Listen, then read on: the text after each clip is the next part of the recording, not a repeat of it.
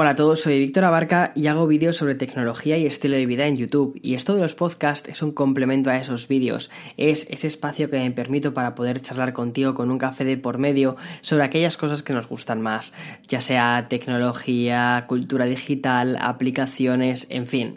Yo creo que prácticamente cualquier cosa tiene un espacio en este podcast y creo que debería de renombrar eh, este, este podcast como terapia con Víctor porque después del episodio de hoy creo que vas a entender el motivo de por qué. En fin.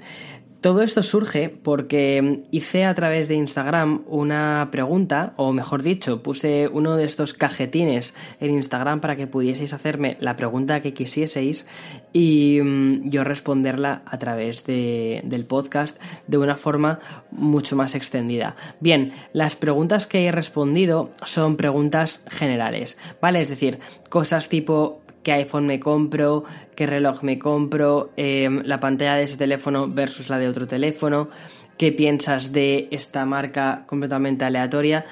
Nada de eso, o sea, no he decidido no responder este tipo de cosas y centrarme en una línea mucho más general y me ha llamado la atención que de hecho la mayoría de preguntas eran sobre esto, eran sobre YouTube y sobre mi pareja. Entonces voy a intentar responder todo esto y a ver, a ver qué sucede.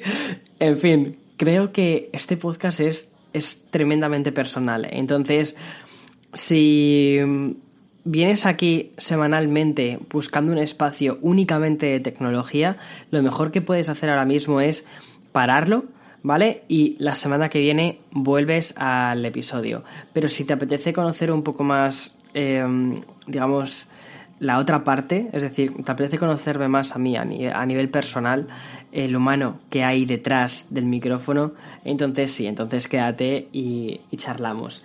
Pero lo mejor es eso, que te prepares un café porque probablemente el podcast vaya para largo. En fin, voy a empezar con ello, ¿vale? Em, me pregunta eh, Master YouTube, ¿qué fue lo que te inspiró a hacer vídeos de tecnología? Bien, bueno, no, no, muchas de las preguntas que me habéis hecho, aunque lea el nombre de una persona, realmente es muy probable que me la haya formulado otra persona, pero de una forma diferente. Pero que al final el contenido sea muy parecido, ¿vale? Entonces, si por lo que sea leo una pregunta que tú también has hecho, pero la has hecho diferente y no he elegido la tuya y he elegido la de otra persona, de verdad no te lo tomes a mal. Simplemente es eso, que al final he ido haciendo pantallazos a las que Mm, he visto así inicialmente y que creo que seguía una línea general y ya está. En fin, bueno, em, vale, respondiendo a No Master, ¿qué fue lo que me inspiró a hacer vídeos de tecnología? Vale, te cuento, yo empecé con esto de YouTube probablemente si llevas ya tiempo en este podcast, seguro que mm, te van a ir sonando diferentes retales que te voy a ir contando. Eh, yo empecé con esto de YouTube hace muchísimos años, creo que fue como en el 2000, 2015-2016 fue cuando abrí mi canal de YouTube y empecé a subir vídeos, pero, pero eran de videojuegos. El motivo por el que creé el canal de videojuegos inicialmente, que se llamaba igual que yo, se llamaba Víctor Abarca, el motivo por el que lo hice fue porque em, quería saber cómo funcionaba la parte de creación de contenido de YouTube. Yo siempre, eh, bueno, yo estudié eh, publicidad y relaciones públicas, me hice la, licenciatura hace ya muchos años, muchos más de los que me gustaría reconocer, si te soy sincero, y mm, bueno, hice la licenciatura y empecé en 2018 la carrera. Fueron cinco años de carrera, pues hecha cuentas. Ya hace bastante tiempo que salí de ahí. Y mm, me especialicé en marketing digital. Sobre todo cuando aún el marketing digital estaba muy, muy, muy en pañales. Actualmente todo es marketing digital. Y plantear una estrategia digital en una agencia es, o sea, a día de hoy es completamente absurdo. Es decir, o sea, por supuesto que todo es digital, todo tiene ya algo digital. Pero mm, cuando estaba en tercero de carrera, que fue cuando además empecé a hacer las prácticas y a mm, ir especializándome más en la parte digital, todo esto era bastante nuevo, ¿vale? De esto te estoy hablando de hace siete años, 7, 8 años, ¿vale? Entonces todo esto era bastante nuevo. Existía, obviamente, existía Twitter, existía, existían muchas personas que e-, eran community managers, o sea, ya estaba todo esto fraguándose, pero todavía estábamos como en, la, en el primer em, no sé, como en la primera fase de hacia dónde íbamos a llegar. Y bueno, yo me especialicé muchísimo en el tema de la publicidad programática y en anuncios de YouTube. Es decir, los anuncios que ves antes de que carguen los vídeos, vale, pues yo trabajaba eh, o he trabajado en diferentes empresas para colocar esos anuncios y delante de esos vídeos, te hace ya muchos años, o sea, no vas a ver ya ninguno de los míos. Y siempre me llamaba mucho la atención cómo funcionaba la parte de YouTube, cómo funcionaba desde la perspectiva de anunciante, que era donde yo estaba, y también me llamaba la atención cómo funcionaría desde la perspectiva de creador. Por eso decidí abrirme el canal inicialmente y ver cómo era eso de YouTube, qué era eso también de tener una comunidad, qué era eso de comprometerte y crear un contenido. Y entonces empecé con videojuegos porque pensé que era un contenido que para mí iba a resultar relativamente fácil eh, crearlo, porque me encantan los videojuegos y podía comprometerme a subir un vídeo todas las semanas. De hecho, empecé a hacer una cosa que eran los vídeos semanales de noticias. Todos los domingos por las mañanas subía un vídeo. Y mm, los que lleven mucho, mucho tiempo siguiéndome de forma digital sabrán eso. Mm, y bien, el canal la verdad es que no iba mal, intentaba ofrecer un contenido de, calidad, al menos en ese momento. Y la primera cámara con la que empecé a grabar todos mis vídeos fue con la webcam del, del MacBook Pro de 2012, ¿vale? Es decir, con la iSign esta. Y con una resolución bajísima y todo lo que tú quieras. Y montaba los vídeos en iMovie. Rápidamente me compré una cámara un poquito mejor. Bueno, de hecho, pasé, después de eso, pasé directamente a grabarlos con el iPhone, 6 cuando salió y después me compré en Tokio una cámara que me salió muy barata, que era una Canon M2. Y con esa cámara estuve grabando vídeos durante esos dos primeros años. Todos los domingos subía un vídeo de subía un vídeo de videojuegos a mi canal. Y bien, así estuve durante dos años, pero a finales del 2016 ya la comunidad de YouTube empezaba pues a ir floreciendo seríamos unos, no sé, te diría unos 17.000 aproximadamente. O sea, la cosa era, era grande.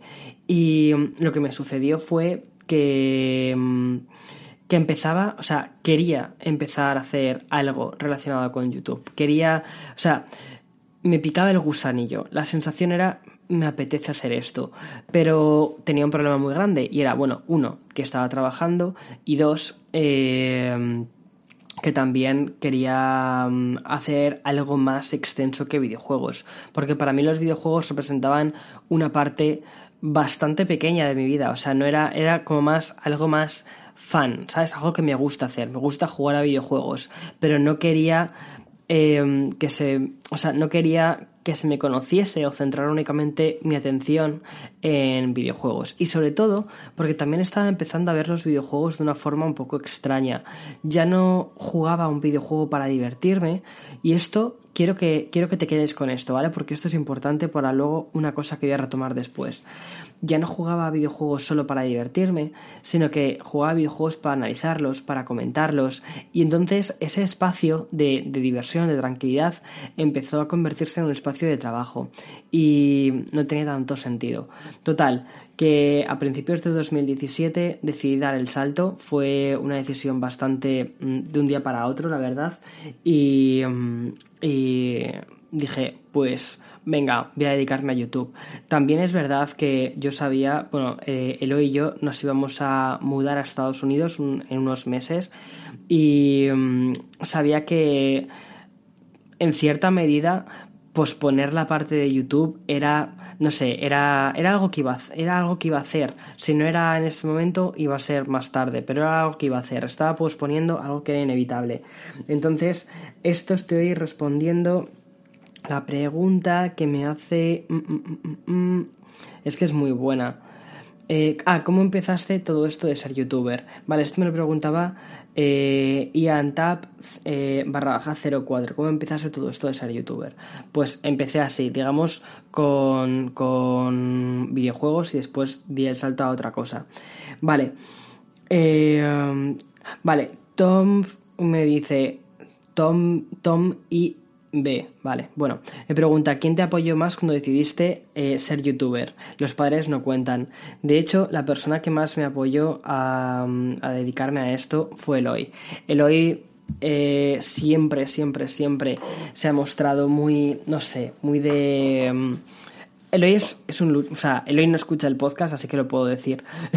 Eloy es un luchador nato, ¿vale? Eloy es una persona que, que, lucha por lo que cree y por lo que quiere conseguir, pero además a un nivel increíble. Y um, Eloy me veía que, um, que quería dedicarme a esto, pero que nunca me, me, daba el salto, nunca me atrevía, nunca, no sé, o como que nunca, mejor dicho, nunca me comprometía a hacerlo al 100%. Y me dijo, oye, pues hazlo. Y no sé, fue, fue algo que me cambió, me cambió bastante la mente, el hecho de decir, venga, va, voy a hacerlo. Si no lo hago ahora, no lo voy a hacer nunca. En ese momento tenía, creo que eran 26 años, y dije, venga, Víctor, hazlo ahora. Si es que tampoco, que me has dado unos meses antes, unos meses más tarde, Sí, no puedes ya más, o sea, a nivel personal no, no, podía, o sea, a nivel personal necesitaba empezar a crear contenido, necesitaba embarcarme en este proyecto, porque era algo que me apetecía muchísimo. Y, y eso es genial. Vale, cosas que le dirías a alguien que se plantea empezar en este mundillo de YouTube. Me dice K-Day. Vale, lo que te diría es que es muy difícil, es muchísimo más difícil de lo que piensas. Y eso fue algo que me costó darme cuenta, ¿vale? Te cuento por qué. Inicialmente, cuando empecé de verdad a dedicarme a YouTube, es decir, esto fue enero del 2017, mi canal tenía en ese momento unos 17.000 suscriptores y yo pensaba que todo iba a ser, pues, sencillo, es decir, bueno, sencillo. Pensé que, o sea, yo pensa, pensaba, eh, tonto de mí, que si le dedicaba mucho tiempo a YouTube, Em, pues ya está. O sea, genero más contenido. Si genero más contenido, pues mm, voy a tener más audiencia. La audiencia irá viniendo poco a poco. No, eso no fue lo que pasó. Lo que sucedió es que eh, anuncié en mi, en mi canal original que bueno, se llama, se llama igual, esa es la, es la base. Anuncié que dejaba la parte de videojuegos y que me iba a centrar más en contar mis cosas del día a día, en contar mi, mi, vida. O sea, eh, lo que, lo que visteis como el blog inicial. Y así es como empezó realmente mi canal de YouTube, con el blog. Y mm, tuve una barbaridad de gente que se fue de. se desuscribió del, del canal.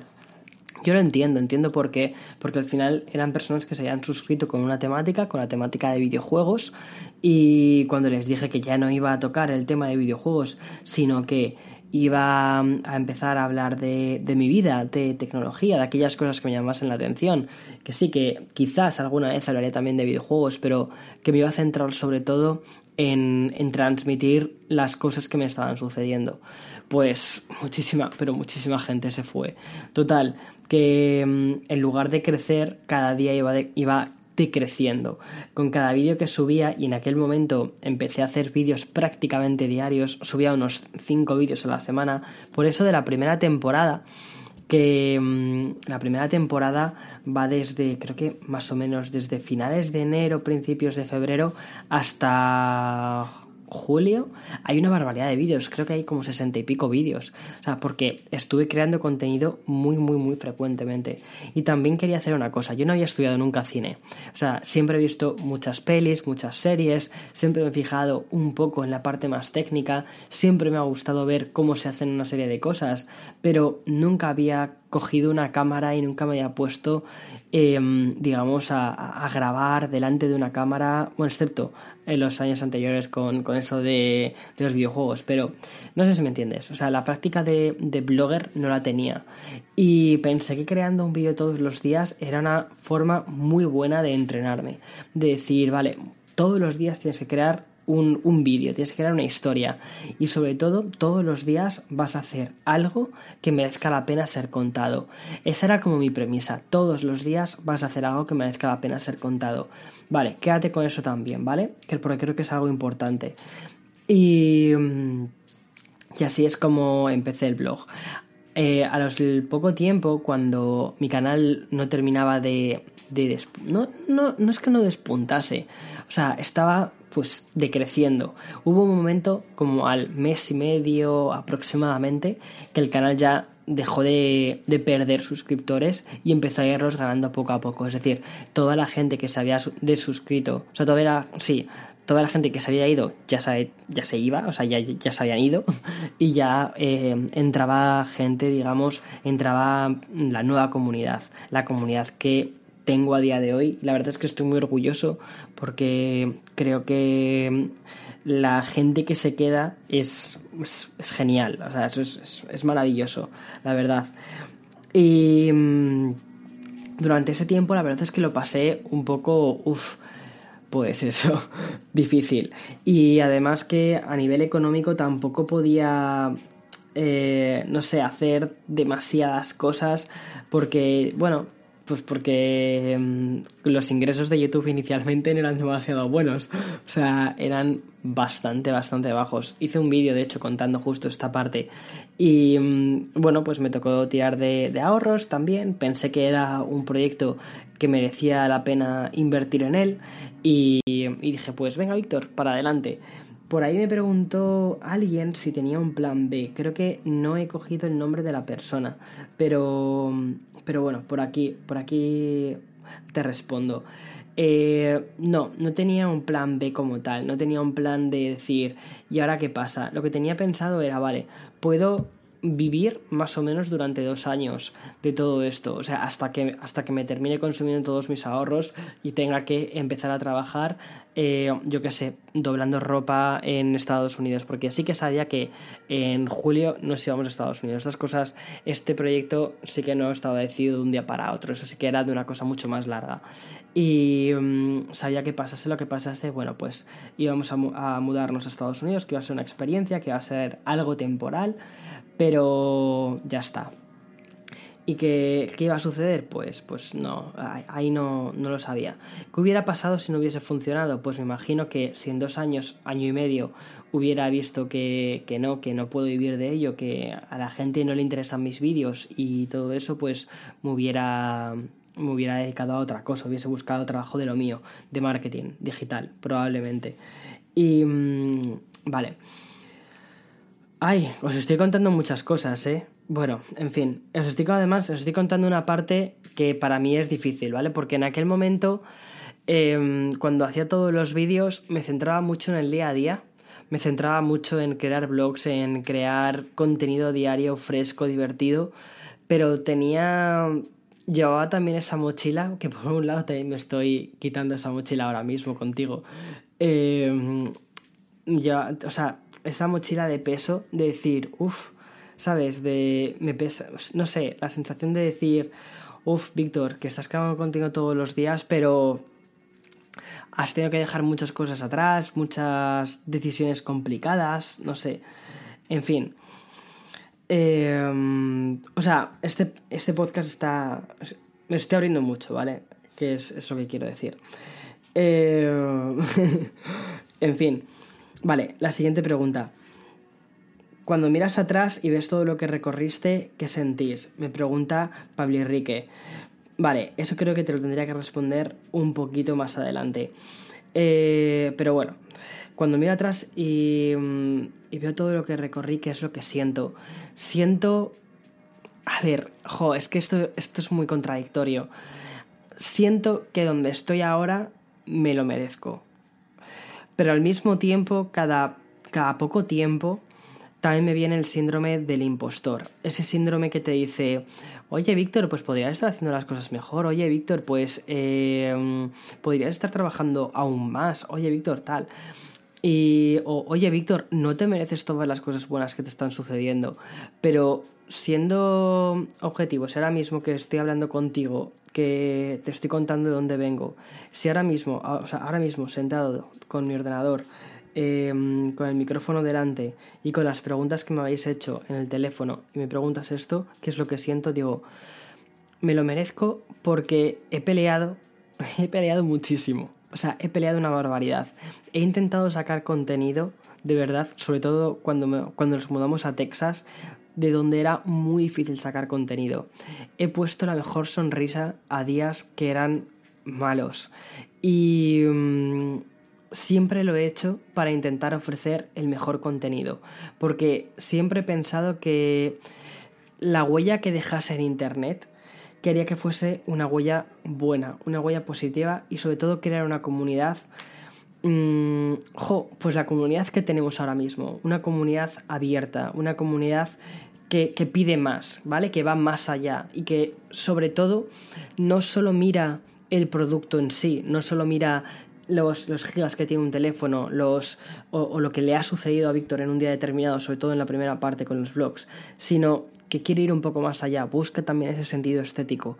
Y mm, no sé, o sea, para mí pensar en, en eso me parece, no sé, me parece increíble. O sea, y me siento muy en paz conmigo mismo también, de decir, vale, Víctor, genial, pero todo lo que has hecho es solo el principio y tienes que seguir creando contenido y puliendo todo esto, todas las asperezas que vas, que vas teniendo o que has ido teniendo, las tienes que ir puliendo para crear un contenido aún más... Mm, no perfecto, porque soy humano y al final como ser humano estoy lleno de imperfecciones, pero... y además también aprendo, aprendo un montón, cada mes aprendo una cosa nueva de, cómo grabar mejor o cómo hacer esto mejor o, cómo hablar un poquito mejor a la cámara. Pero sí, no sé.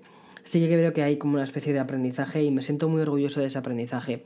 Para mí, creo que uno de los vídeos que más de los que más orgullosos estoy es del vídeo en el que me despido de Nueva York. Lo publiqué a finales, a finales de agosto no, a, no me acuerdo en qué momento de agosto lo publiqué. Creo que fue a mediados de agosto cuando lo publiqué.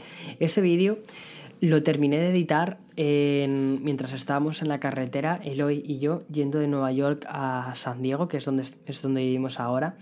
Y ese vídeo, cuando lo estaba em, editando, tenía el corazón completamente encogido. La última escena, los últimos dos minutos, ¿vale? Que son simplemente sin palabras, simplemente son. es música y una, consecución de, de, imágenes. Para mí, em, quería intentar transmitir esa emoción de cerrar una etapa, pero cerrarla bien, ¿sabes? Y, y eso es para mí la mayor definición de qué es YouTube. Es una etapa, pero bien. Entonces por eso estoy muy, muy orgulloso cuando he hecho la vista atrás y sobre todo cuando leí los comentarios vuestros, tuyos, que dejaste ahí, no sé, o sea, es que me emociono muchísimo, de verdad, me emociono muchísimo. Sobre todo porque creo que mm, sí que poco a poco entre todos estamos creando esa comunidad diferente. No es una comunidad de odio en absoluto, que es lo habitual en Internet y cada día parece que no sé, parece que el odio se premia y se premia también la sin razón, tanto en Internet como en la vida, porque para el otro hay que pensar y pensar cuesta y pensar es difícil y, oír opiniones que a veces no, no van contigo, pues no sé, pues tienes que hacer un esfuerzo, ¿no? Y cuando veo la comunidad que tenemos, wow, me siento muy, muy, muy, muy contento. Entonces, cuando miro la vista atrás, ¿qué pienso? Pablo Enrique, pues pienso que estoy muy contento. vale. Vale. Eh, la pregunta que me hace Jared Acosta sobre si me gustaría volver a hacer vlogs diarios con Eloy. Vale, aquí, aquí es donde te cuento un poquito más. Mm, no creo. O sea, a ver, ¿voy a hacer vlogs? Sí. ¿Voy a hacer vlogs diarios? No. ¿Por qué he dejado de hacer blogs diarios? Vale, lo que te estaba contando. Durante mi primer año haciendo blogs en YouTube, me di cuenta que me estaba rompiendo también por dentro. La sensación de publicar tantísimo contenido frecuentemente me estaba, me estaba mm, pasando factura por varios sitios. La primera era que estaba amoldando, a mis, estaba amoldando mis días para que fuesen blogueables. ¿A qué me refiero con esto? Que tuviesen una historia al principio te dije que cuando empecé con todo esto, cuando empecé con, con venga, voy a dedicarme a YouTube de verdad. Em, cuando empecé con esta parte, dije, vale, quiero, quiero hacer vídeos que merezcan la... O sea, quiero crear historias que merezcan la pena ser contadas. El problema es que hay muchos días que no tienen, no tienen por qué ser contados. Y está bien que sea así. Hay momentos en los que te apetece estar con tus amigos y no te apetece estar con una cámara o no te apetece estar con tu familia y estar grabándoles o no quedar con ciertas personas porque no les parece bien que grabes, ¿no? Y me di cuenta de que estaba en cierta medida como moldeando mi día a propósito para crear un vídeo y eso no me pareció correcto a mí, o sea, porque una cosa es que expongas tu vida en Internet y otra cosa es que moldees tu vida en Internet. No puedo ser un actor 24 horas y ni puedo ni quiero serlo. O sea, no he estudiado interpretación. Y cuando también, o sea, un blog al fin y al cabo también intentas que al mismo tiempo sea real. Y me di cuenta que el blog estaba dejando de ser real cuando durante ese año hubo un montón de cosas que no, no compartí, no conté o, o, bueno, estaba moldeando simplemente porque no tenían espacio en ese blog. Entonces pensé que, que eso no era del todo lo que yo quería hacer y que mm, no, no, no era ideal. O sea, el blog está muy bien como, o sea, cuando veo un capítulo antiguo del blog, me gusta hacerlo porque en cierta medida también es como una especie de documento audiovisual para recordar ciertas cosas que, pues ciertas cosas que he vivido, ¿no? Y siempre muchas cosas que le digo a Eloy es, he vivido este momento dos veces, la primera cuando la grabé y la segunda cuando la edité. Y, eso es muy cierto, la verdad. Siempre y cuando son momentos reales. Pero hay momentos también en los blogs cuando los veo que veo que he forzado una situación o he forzado o hemos, o hemos hecho este plan a propósito para que esté dentro del blog y eso, mm, eso no me termina de gustar. Hay muchísimos, o sea, la mayoría de los blogs son blogs bastante reales, pero la crudeza del día a día, esa no se muestra y eso es importante. Entonces tampoco quiero contribuir, o sea, no quiero contribuir en Internet a crear esa especie de, de falsa ilusión de todo está bien, todo es perfecto y todo es magnífico. Porque no lo es, porque no lo es, y está bien, está bien lo contrario, está bien que haya días que, que, que no sean súper buenos. Pero en lugar de mostrarlos, porque eso sí que ya es decisión mía, no quiero mostrar eso, pues para eso prefiero Mm, reservarme mi vida, privada. Y mm, entonces empecé durante la segunda temporada, cuando empecé a vivir en Texas, empecé eh, a, crear el blog, sobre todo porque sí que había cosas bastante blogueables, bastante, cosas que quería contar y que quería dejar testimonio de, todo lo que me había sucedido, pues cuando compramos el coche, cuando buscamos la primera casa, cuando nos mudamos aquí, mi despedida con mis padres, jo, ese, ese momento es muy auténtico. Y ese momento... Eh, Uf, se me ponen los pelos de punta porque ese momento lo grabó Eloy en tercera persona y el abrazo que le di a mis padres es un abrazo que he visto después repetidas veces en, eh, en, vídeos cuando me he sentido triste, ¿no? Y dices, bueno, eso está guay de los blogs porque puedo grabar esa parte. Pero también exponer eso al mundo entero, bueno, creo que está bien porque también en cierta medida he expuesto mi vida y he expuesto ciertas facetas de mi vida que también quería que, que se conociesen, que después hablaré de ello. Pero en, en durante la segunda temporada empecé a ver que el contenido que primero funcionaba mejor principalmente porque los algoritmos de YouTube son así, funcionan con palabras clave y además me gustaba muchísimo hacer y me gusta hacer, me encanta hacer es el contenido de tecnología. Entonces empecé una transición de contar la tecnología más en el día a día y me parece que eso es no sé, eso es, eso es, un formato que a mí me, me, gusta muchísimo, pero también es muy difícil de hacer, porque no todas las cosas se pueden contar en el día a día, ¿sabes? No todo es blogueable, no toda la tecnología es blogueable, y no puedes, y, o sea, y muchas veces te quedas únicamente en la parte más superficial. Y mm, tampoco quería eso, o sea, no sé si me explico. Eh, todavía estaba en San Antonio, cuando estaba en Texas, estaba todavía un poco definiendo cuál iba a ser el estilo de mis vídeos. Y mm, creo que más o menos empecé a encontrarlo en Nueva York. En Nueva York ya mm, empecé a mezclar cosas cotidianas de Nueva York con... O sea, hay blogs, hay blogs de Nueva York, cosas que me han sucedido en Nueva York y me encantan ese tipo de blogs. Y además que son blogs porque me apetecía hacer esos blogs. y mm, tecnología. Y la tecnología mostrarla de la forma que a mí me gusta, que es de una forma súper visual. Y hacer que cada vídeo sea un proyecto separado. Por ejemplo, ahora estoy preparando la review de los, de los AirPods Pro y estoy, bueno, estaba justo antes esbozando ahí unas cuantas ideas y estaba pensando en empezar el vídeo en blanco y negro, después ir metiendo diferentes colores, ¿no? Por, bueno, porque hay mucha gente que, la música, la o sea, percibe colores cuando escucha música. Em, y pensé como ir mezclando diferentes notas de, de, o sea, ir, mezclando la música e ir metiendo colores poco a poco hasta que ya por fin tuviésemos, pues eso, eh, los AirPods y un em, espectro de colores muchísimo más grande en el vídeo y ahí ya empezar la review. Entonces, cada proyecto de audiovisual lo pienso, bueno, audiovisual, a ver, ni caga películas, ¿vale? O sea, que son vídeos de YouTube, me explico, pero cada, cada vídeo intento eh, hacer que sea un, no sé, un, un, pequeño proyecto visual, ¿no? Para mí, del cual esté orgulloso. Y, y, eso me gusta, poder trasladar eso, eso me encanta, me emociona, me, me fascina. Ay, y, y bueno, ¿por dónde iba? Vale, eh, me ha hecho una pregunta buenísima, buenísima. Markey me pone, bueno, es una pregunta en dos partes. Me pone, imagina que hay un mundo paralelo donde el Víctor no eligió este camino. ¿Cuál fue el punto de inflexión donde decidiste ser ese Víctor y no el otro Víctor? Vale, el Víctor que se queda en el mundo del marketing es un Víctor con miedo. Es un Víctor que piensa que no...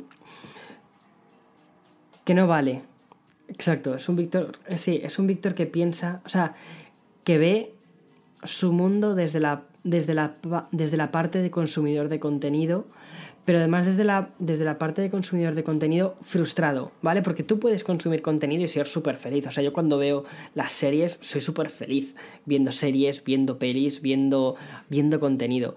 Pero cuando veía la vida de otros bloggers, eh, veía a otros youtubers haciendo cosas y, yo veía mi vida muy estancada, muy... Estaba, estaba en depresión, o sea, estaba muy, muy, muy deprimido. Entonces, ese Víctor, me imagino que si no se hubiese atrevido a dar el paso, este sería un Víctor muy gris. y creo, mira, mi mejor amiga Esther, que tampoco escucha, bueno, tengo varios, varios amigos, una, una de mis mejores amigas eh, es Esther, y ella me dijo una vez en un momento dado, eh, de hecho, me lo dijo Esther y me lo dijo otra de mis amigas también, creo que también me lo dijo Sara. Cuando mm, eh, empecé a dedicarme a esto a YouTube, me acuerdo que me dijo, dice, se te ve con cara de felicidad. Y dije, sí. Y hacía tiempo que no se te veía así. Eso, eso me acuerdo que me lo dijo Sara. Eh, me dijo, y, y dice, y hacía mucho tiempo que no te veía así. Y es como, pues es verdad, es que es verdad eso.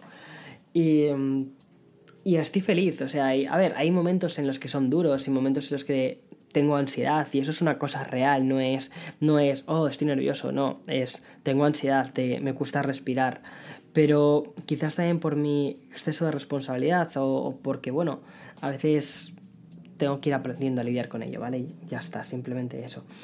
En fin. Eh, Cosas que le dirías a alguien que se plantea empezar en este mundo de YouTube. Ah, vale, eh, este era K-Day. Vale, yo te, te respondí a eso. Que yo creo que lo más importante es que tengas claro que no es fácil. Que si fuera fácil, muchísima gente lo conseguiría. Pero si eres constante y tienes algo diferente que ofrecer al, al mundo, creo que ahí sí que hay espacio. Y sigue habiendo espacio en 2019 y en 2020 habrá espacio, 2021 hay espacio. O sea, no está todo inventado, no están todos los canales del mundo creados, porque si fuese así, no veríamos series nuevas. ¿Me explico? Es decir, no consumiríamos contenido nuevo, no, no jugaríamos a juegos nuevos, no... O sea, todos queremos cosas nuevas y a todos nos encanta lo nuevo y hay espacio, pero para lo que hay espacio es para el contenido de calidad y para las historias que de verdad importan, que eso creo que es lo más, creo que eso es lo más importante. Y también para los motivos correctos de por qué se hace esto. Si esto lo haces únicamente pensando en voy a sacar dinero de aquí, me voy a forrar y, ya está. No, olvídate porque el comienzo es muy difícil. Después, ¿se puede vivir de ello? Sí, se puede vivir de ello, pero es difícil y cada día es un reto. Pero mola, si, si, si aceptas ese reto, yo creo que es un trabajo que se disfruta. Yo disfruto mucho de mi trabajo y me siento muy afortunado con él. Vale. Eh, Chema VR23 me pregunta cómo mantener y no perder la motivación de forma constante en lo que uno hace. Pues a ver, Chema, em, es difícil, ¿vale? Eh, yo hay muchos días que pierdo la motivación, que digo, pues hoy no quiero hacer nada. Y esos días, o sea, mira, mm, bueno, estábamos diciendo que este, este, podcast se va a llamar Terapia con Víctor, ¿no? Bueno, pues ahí vamos. Eh, la semana pasada sí que tuve unos cuantos días en los que estuve un poco mal y mm, me tomé un tiempo mm, porque me sentía, me sentía desmotivado, me sentía, bueno, primero tenía un poquito de ansiedad y también me sentía bastante desmotivado. Y lo que decidí fue hacer cosas completamente diferentes a crear. Entonces estuve el jueves y el viernes de la semana pasada me los tomé completamente de vacaciones para hacer mis cosas, para jugar a videojuegos, para salir a pasear, para bueno, para hacer lo que me diera la gana hacer, pero nada relacionado con YouTube, nada relacionado con YouTube. ¿Por qué? Porque YouTube me encanta, pero cuando se convierte en algo tan tan tan tan tan tan fuerte y al final es una cosa que quita mucho tiempo eh, y te quita mucho tiempo a ti de tu vida personal. Eh, que si te encanta, pues es perfecto, pero hay momentos en los que no te encanta tanto, ¿vale? O sea, esto es como todo, o sea, tú imagínate tu comida favorita, pero que todos los días estuvieras comiendo tu comida favorita constantemente. Llega un momento en el que dices, oye, pues ya esta comida no es mi favorita, entonces tienes que parar. Y... Mm, lo que he aprendido a hacer es a parar y a tomarme un poquito más de tiempo. Y también eh, cómo mantener mi motivación de forma constante. Vale, esto que te estoy contando es algo más puntual. Pero, mm, por ejemplo, o sea, no hay nada constante. ¿Vale? Yo creo que es una cosa importante que tienes que entender, Chema. Es que yo no creo que haya nada constante. Los seres humanos somos química, somos pensamientos, somos emociones, no somos constantes. Y la motivación no es constante. Y si estás desmotivado, tómate unas vacaciones, tómate tu tiempo, tómate, mm, yo qué sé, lo que necesites, lo que, tómate tu tiempo, tómate tu espacio y ya está. Mira, una, o sea, bueno, nunca sé contar las sesiones, o bueno, al menos yo he estado durante muchísimo tiempo yendo, bueno, no tanto tiempo, pero durante un tiempo, yendo mm, al psicólogo y en este caso, por ejemplo, mi psicóloga siempre me decía que tenía que diferenciar mi espacio de trabajo, aunque me encantase mi trabajo, ¿vale? Pero que tenía que intentar separar mi espacio de trabajo, que digamos es el espacio público en mi caso, de mi espacio plenamente personal. Y mm, para, no para mantener la, la Em, motivación, sino simplemente para, para mantenerme cuerdo. y no sé, la verdad es que eso, no sé, son palabras que me resuenan muchísimo, siempre. En fin, de verdad, em, si alguna vez tienes dudas de algo, ve a un psicólogo. no, o sea, pocas cosas puedo recomendar más en el mundo que el trabajo que hacen los psicólogos. Es increíble, es increíble. Y muchas veces creo que no se les da el crédito em, que merecen. Porque, no sé, todo el mundo en, el, o sea, todo el mundo en el mundo debería tener acceso a la sanidad, al agua un psicólogo. de verdad. O sea, es, es algo súper importante. Y más en los mundos complejos en los, que, en los que nos movemos con tantísimas relaciones sociales, con tantas cosas que tienes que hacer, con tantas, ¿sabes? Em, porque está bien de vez en cuando contarle tus cosas a otra persona y que te dé perspectivas diferentes y sobre todo que te dé también pautas. Esto está muy bien. En fin, yo es que tengo muchísimo que agradecer. Tengo mucho que agradecer a, a, mi psicóloga en este caso, entonces, no sé. Ay. Vale. Em, vale, mi pregunta, Nefto. Puede ser algo personal esta pregunta, pero Vale, estamos en, estamos en cosas personales. ¿Qué opina tu familia de que seas homosexual? Vale, he decidido añadir esta pregunta porque muchísima gente me ha escrito justo relacionado con este tema. Y muchísima gente me ha escrito con problemas de identidad eh, y todo esto. Vale. Pues mm, es que, o sea, yo creo que a día de hoy, o sea, primero, tengo 29 años. Eh, creo que ya está, o sea, mis padres creo que ya están más que acostumbrados porque la primera vez que salí del armario con ellos fue a los 16 años y mm, me costó muchísimo, pero la parte que más me costó fue ser sincero conmigo mismo. No tanto, o sea, decírselo a mis padres fue muy difícil, pero el, paso más grande que he dado fue decírmelo a mí mismo. Sobre todo porque mm, cuando, no sé, porque es, es, es, un cambio, ¿no? Para mí fue un cambio, para mí fue algo que tuve que mm, asimilar, pero al mismo tiempo sabía que formaba parte de mí, es decir, al igual que tengo el pelo rizado de forma natural, soy gay de forma natural, o sea, no, no, no es algo que pueda mm, modificar ni, ni, nada, entonces pues, eh, no sé, decidí decírselo a mis padres. Y muchos de vosotros me habéis preguntado que, mm, que, o sea, que tenéis miedo a decírselo a vuestras, a vuestras familias por, por miedo. Vale, aquí eh, esto es esto es, un, esto es un terreno muy peligroso, ¿vale? Esto es un terreno muy, muy peligroso porque cada, cada, cada familia y cada persona tiene su historia. Mi, en mi caso, eh, aunque les costó un poquito asimilarlo, ¿vale? O sea, es comprensible, yo lo entendí que les costase. A día de hoy es increíble la, lo, bien que, no sé, lo, normalizado que es todo. O sea, no, no sé, si me, si me dijesen cuando tenía 16 años que iba a tener tal cariño de mis padres y que no se iban a replantear nada más, o sea, que todo iba a ser normalizado de este modo, no me lo hubiera creído. Pero también tengo que reconocer que tengo unos padres muy, muy geniales y que anteponen mi felicidad ante cualquier cosa. Los dos. Y eso, eso es increíble. Entonces, creo que es muy importante para, o sea, respondiendo a tu pregunta y respondiendo a la pregunta de muchísimas otras personas. Eh, yo creo que lo mejor es que, uno, te conozcas a ti mismo si quieres de verdad dar ese paso Em, que conozcas a tus padres, si crees que son personas a las que se lo puedes decir sin que corras ningún riesgo, ¿vale? Cada familia tiene sus cosas, entonces es importante.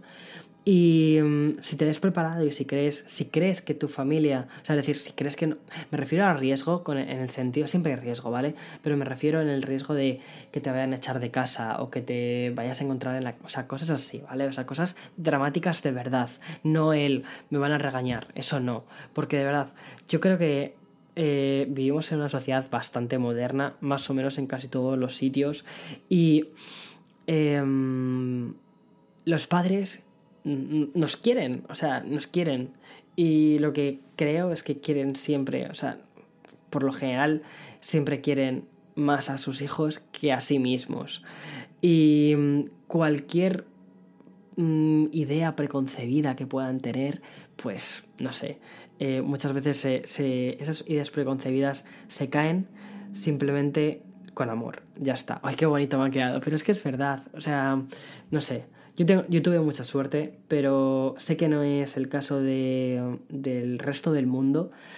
Pero bueno, cada uno tiene su ritmo. Entonces, cuando consideres que es el momento, hazlo. Siempre y cuando pienses que no vas a correr riesgo. Y si todavía no es tu momento, pues espérate y ya está. Pero si crees de verdad que no va. Sobre todo, si crees que tu vida no va a correr peligro, en el sentido de que te vayan a echar de casa o cosas de este tipo, yo creo que, siempre lo he pensado, yo creo que todo el mundo merece conocer la verdad. No sé, es una cosa importante. No sé, eh, en fin, espero haberte ayudado y espero haber ayudado a esa otra persona que está en el... o a esas personas que me habéis escrito cosas similares. Y... Mm, no sé, y una cosa que tengo que decir es que todo va mejor. Sea, parece un eslogan publicitario, pero es que es verdad, todo va mejor. Al principio quizás la situación sí que es un poquito mm, rara, pero poco a poco todo se normaliza. El ser humano es increíble lo rápido que se acostumbra a las cosas, tanto a lo bueno como a lo malo. Pero es que esto no es, no es malo, no es nada que puedas cambiar, no, es, no son unas lentillas que te puedes poner y unas lentillas que te puedes quitar, no. Forma parte de ti y forma parte de ti de una forma muy importante. Y tus padres te van a querer siempre, ya está. En fin, vale. Eh, más cositas, más cositas, más cositas. ¿Por qué tienes tanta pasión por los productos de Apple? Me pregunta CD Víctor. Vale, pues tengo pasión por los productos de Apple. Hice un vídeo que se llamaba Apple Fanboy. A ver, em, me siento em, en cierta medida em, como más relacionado con la marca, con, con Apple, pero no por la marca en sí, sino por los valores que transmite. Me explico. no todas las marcas, ¿vale? O sea, esto es como, como un amigo, ¿vale? O como, como, una persona que tú conoces mucho. Eh, las personas tenemos valores.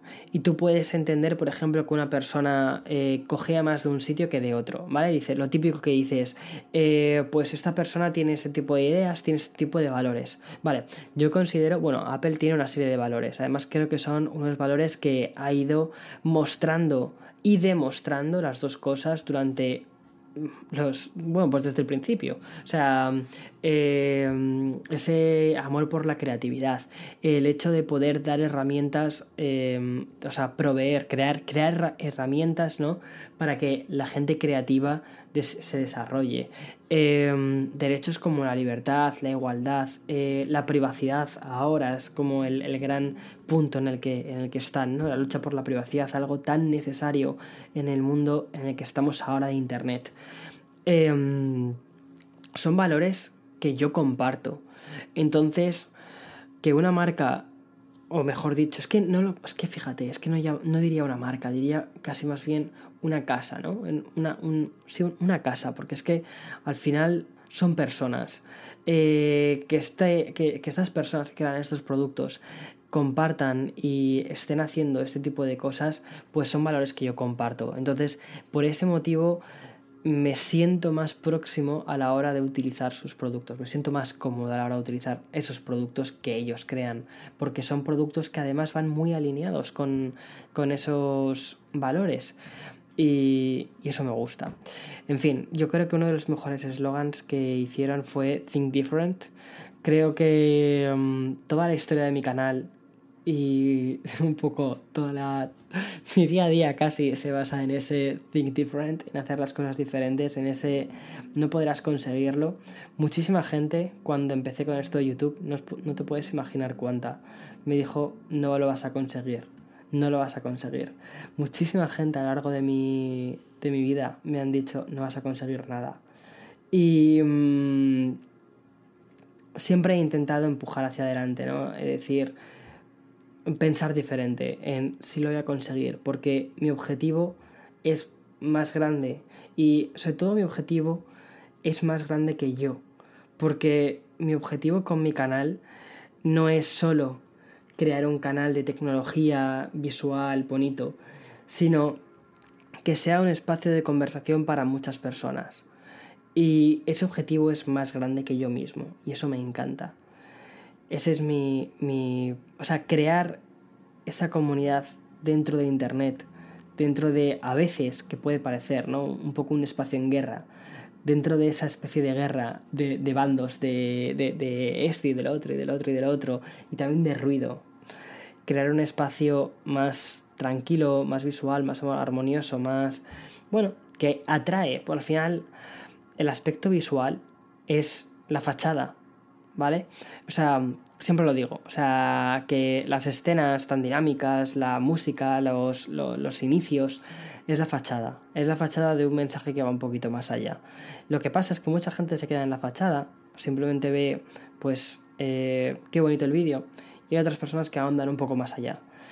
Y casi todos los vídeos, no todos, ¿vale? Hay días que estoy muy cansado o lo que sea y no, no, ese día no estoy digamos, tan fresco a la hora de crear algo un poquito más serio. Pero en casi todos mis vídeos hay algo un poco más. O sea, hay, siempre está ese, ese pequeño siguiente paso y mm, en el que puedes profundizar un poco más en el, en el lore del canal. Y mm, a veces, por ejemplo, yo qué sé, o sea, como ya estamos en el minuto 50 y es probable que muchos de los oyentes del podcast ya se hayan dormido, tú probablemente sigues ahí todavía al pie del cañón, creo que lo puedo decir. Eh, muchos vídeos tienen pequeñas cosas escondidas, siempre. Tienen siempre pequeñas, pequeñas conexiones entre otros vídeos o entre mis pequeñas aficiones o cosas así. Entonces es una forma bastante de conocer mi mundo, de conocer ese espacio, pero no solo mi mundo, sino ese espacio que intento crear. Y por eso me siento tan vinculado también, o me siento tan cómodo eh, con Apple, porque tenemos muchos valores en común. Eso no significa que mi canal, eh, que en mi canal no haya espacio para otras marcas, ya lo sabes. O sea, intento dar espacio a todas las marcas que creo que merecen ese espacio. Y cada vez lo estoy haciendo más, cada vez estoy siendo mucho más selectivo con las marcas que muestro. Porque creo que mi objetivo, y eso es otra cosa más, eh, no es, o sea, más general, ¿vale? No es tan, tan, tan profundo como te acabo de decir. Creo que mi objetivo no es hablar solo de... Mm, o sea, creo que es mostrar los productos en los que realmente creo. Es editar. O sea, el, quizás mi función sería la función de selector, ¿no? De elegir. De decir, te estoy mostrando una selección de aquellos productos que sí que me gustan. Por eso mm, es, es muy raro que haya una review con puntos, o sea, donde termine diciendo este producto no me ha gustado. Porque si aparece en el canal, por lo general es porque me ha gustado. Porque si me va a llevar, yo siempre pienso, si me va a llevar tres días de crear un vídeo, quiero que al menos ese, producto ese producto merezca la pena. Si no está, ya te puedes imaginar por qué es, porque no me gusta, o porque no confío en ello, o porque no me atrae. Pero si está, es porque me gusta y porque me atrae. Vale. Bueno, eh...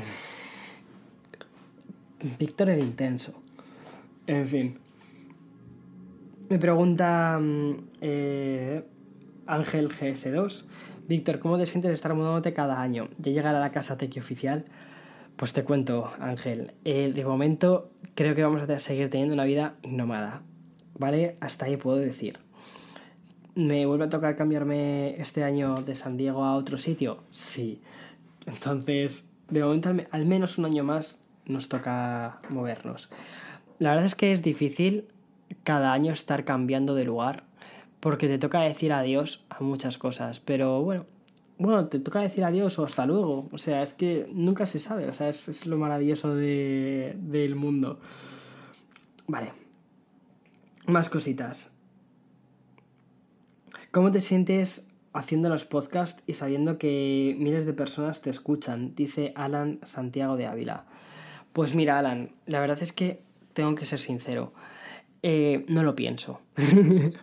no lo pienso. No miro, no miro esa, esa cifra. O sea, conozco cuál es la cifra de las personas que me escucháis al otro lado. Es alucinante. O sea, es muchísimo. Me parece una barbaridad. sois más o menos en torno a unas... Depende del episodio, pero está en torno a las 20.000 25, 27, hay podcasts de 36.000 eh, reproducciones, es, una locura, es muchísimo, pero no lo pienso. Ahora mismo lo que pienso realmente es que estoy hablando contigo y que estás tomando un café conmigo y estamos charlando de estas preguntas que me estás haciendo. Y mm, ya está. Que, yo creo que eso es lo que importa. O sea, la conexión de uno a uno en Internet me parece que es algo súper bonito. Por eso, mira, el vídeo del otro día, el del Surface Pro X, lo, lo grabé dos, tres veces. Las dos primeras veces las borré porque no me gustaba lo que estaba diciendo. Aunque ya tenía las ideas aclaradas y todo eso, pero la sensación era que estaba pensando más en todas las personas que podían llegar a ver el vídeo que la persona que iba a ver el vídeo. ¿Me explico? Y por eso lo decidí grabar una tercera vez y pensar en que se lo estaba contando a mi amigo Gonzalo. Entonces, Gonzalo, que es uno de mis mejores amigos en Madrid, Eh, no escucha tampoco el podcast. Él es muy hater de todo. O sea, eh, una de sus aficiones es hatear al mundo entero. Y mm, dije, bueno, pues voy a contarle a él cómo es este dispositivo, qué tiene este Surface Pro X y por qué creo que es interesante y merece la pena estar en el canal. Ya está. En fin, ¿Cómo piensas que influyes en la comunidad con tus vídeos? Dice Nahilgel XX. Eh, pues mira, Nahilgel, em, fíjate, tampoco es una cosa que me planteo tanto.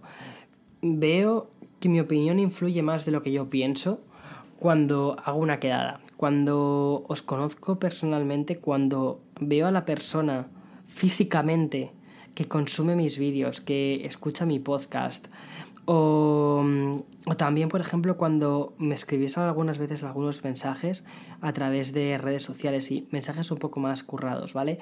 Ahí es cuando digo, wow, vale, eh, tu opinión, Víctor, es escuchada. Pero tampoco es una cosa que me plantee tanto. Yo creo que al final lo importante de todo esto es no perder.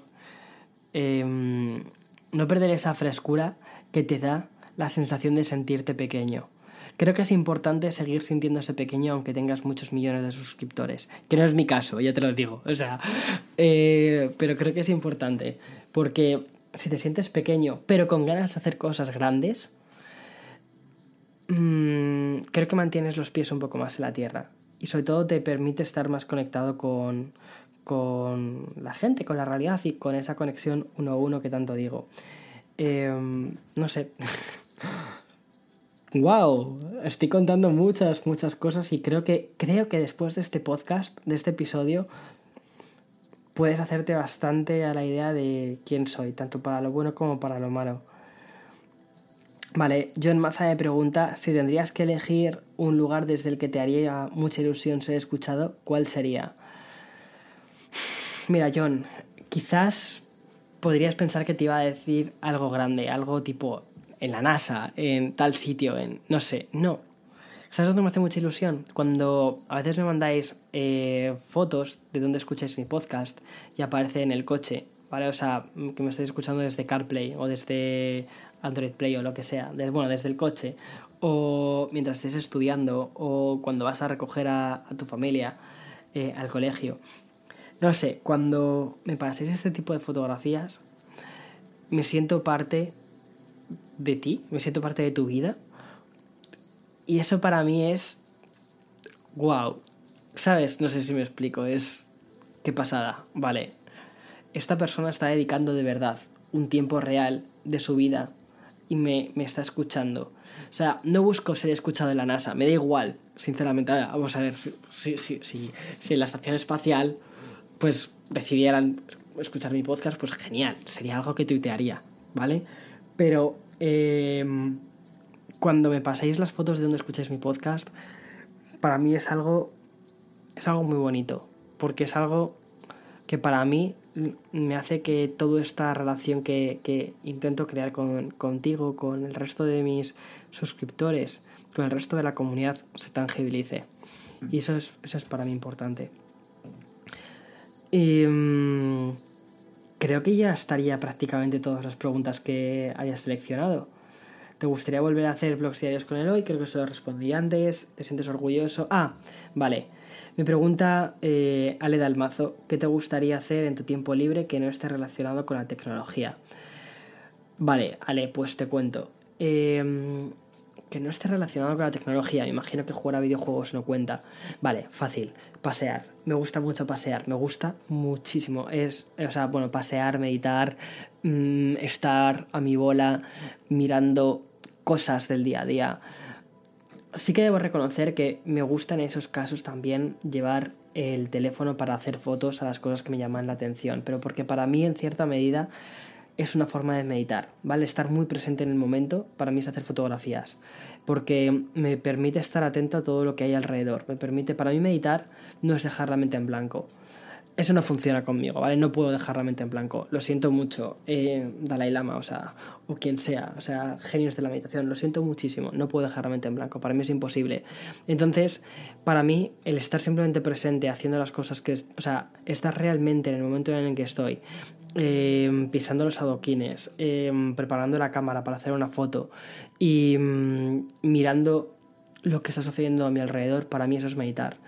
Y para mí eso, eso, es una de las cosas que más me gusta hacer en mi día a día.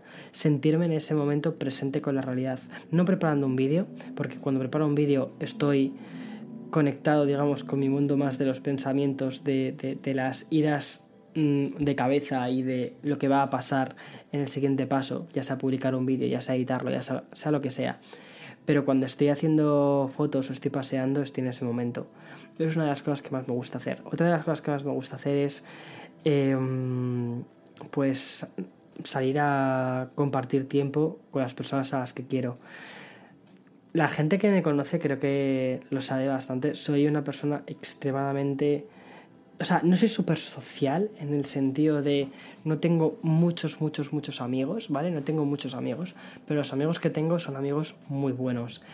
Y sí que me considero una persona de que le gusta estar con personas o, mejor dicho, le gusta estar con personas a las que quiero mucho, que son mis amigos. Y no sé, eso. Tampoco soy nada antisocial. De hecho, o sea, creo que no es una palabra que vaya nada conmigo. Me considero bastante abierto y cercano. Em, mm, mm, vale, pues creo que esas son prácticamente todas las preguntas que, que haya seleccionado. En fin, Espero que te haya gustado el episodio. Llevamos ya una hora, o mejor dicho, llevo una hora hablando prácticamente sin parar. Como ves, he intentado hacer un recorrido un poco sobre toda mi trayectoria en YouTube, desde los principios, principios, que sé que a veces es una cosa que interesa a muchísimas personas para decidir si dar el paso, qué hacer y todo eso. Para la gente que está empezando yo creo que lo más importante es no perder la perspectiva, saber que esto es una cosa muy difícil, que hay mucha gente que lo consigue y mucha gente que no. Si no lo consigues no pasa absolutamente nada, o sea, realmente no pasa nada. No tienes por qué demostrar nada, no es un fallo, no es... No, es una cosa normal, de hecho lo más probable, o sea, lo que es normal es no conseguirlo, que, que no, no, termine de despegar un canal, eso es, eso es lo, lo normal. ¿vale? Entonces, si ese es tu caso, de verdad, no te desesperes, no, no te sientas una decepción ni nada parecido. Esa, eso, es, eso, es, normal. Eh, pero si estás pensando en si dar el salto o no dar el salto, yo te diría que lo intentes. Si no es con YouTube, porque no todo el mundo tiene por qué ser youtuber, no todo el mundo tiene que ser podcaster, ¿vale? Pero ponte que te encanta la creatividad, quieres crear arte, quieres empezar a desarrollar todo eso. De verdad, creo que tienes las herramientas para hacerlo. Si no tienes un iPad, que siempre estoy hablando de tecnología y probablemente, o sea, el iPad es una de las, las herramientas más interesantes para crear. Pero tienes un lápiz y un papel, tienes un teléfono para compartirlo y para darte a conocer. O sea, sé inteligente, muévete, pero lo más importante es que des el paso que nunca pienses que no eres suficiente, ¿vale? Que nunca pienses que la gente que estamos al otro lado de la pantalla somos especiales, porque no es verdad. Somos personas que hemos dado el paso, que hemos tenido las mismas dudas que tú tienes o que has tenido o lo que sea, que nos hemos sentido exactamente igual, o al menos yo te hablo por mí, me he sentido exactamente igual, siempre he sentido que las personas que estaban al otro lado de la pantalla eran seres sobrenaturales casi, y no, no es así, son personas humanas. Y ahora que empiezo a tangibilizar un poco ¿no? lo, que, lo que se siente el tener una comunidad o lo que se siente tener, empezar a tener un canal un poquito más grandecillo. Eh, no hay demasiadas cosas que me diferencien de ese Víctor del 2017 que estaba muerto de miedo y que no sabía, no se atrevía a dar el paso. O sea, no hay tantas cosas. Entonces a lo que voy. Yo creo que lo más importante es que des el paso, sea lo que sea. Si quieres convertirte en un fotógrafo por las tardes, en una fotógrafa por las tardes, después de tu trabajo, pues perfecto. No tienes por qué dar carpetazo a toda tu vida. Si quieres ser youtuber, pues perfecto. ¿Quieres ser eh, podcaster o instagramer. O sea, no, Instagram no tiene por qué ser todo postureo, no todo tiene que ser, por qué ser caras bonitas y, peinados perfectos. Pueden ser mm, que decidas documentar tu ciudad, cómo, cómo es tu ciudad, las alcantarillas de tu ciudad, ¿qué más da? Pero lo importante es algo que te motive a ti y sobre todo que haga que tu cerebro funcione. Que haga que cuando estás en ese momento de, como yo lo llamo, de meditación o in the flow, ¿no? Cuando estás en in the flow creando, te sientas súper vivo, súper viva. Pero bueno, en fin, ahora, creo que este ha sido el, uno de los episodios más personales que he grabado. Hay demasiada información, demasiadas cosas aquí, demasiadas cosas. No voy a meter tijera. Ya está. Como al igual que no puedes meter tijera en una conversación con un amigo, en la vida real no puedo meter tijera en Café con Víctor.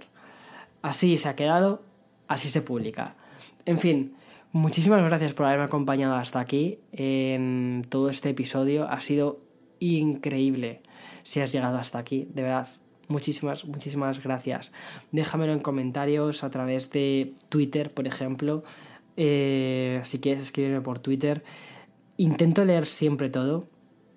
Si ves que no te contesto, eh, no me lo tengas en cuenta, por favor por favor, piensa que es muy probable que sí que te haya leído, pero se me haya pasado o esté, no sé, esté en casa, esté o tenga un día normal, como cualquier como cualquier otra persona y no está de humor para responder. Que no suele ser eso lo habitual, pero reconozco que a veces me pasa, y más después de la semana pasada, que decidí decir, bueno, no pasa nada, de vez en cuando hay que perder un poco o sea, perder, digo, perder un poco la pinza, ¿vale? Para, de vez en cuando hay que perder un poco la pinza para, para encontrarte a ti mismo. Pues eso. En fin, ya está, no me enrollo más. Un café increíble, riquísimo. Nos escuchamos la semana que viene. Chao, chao, chao, chao.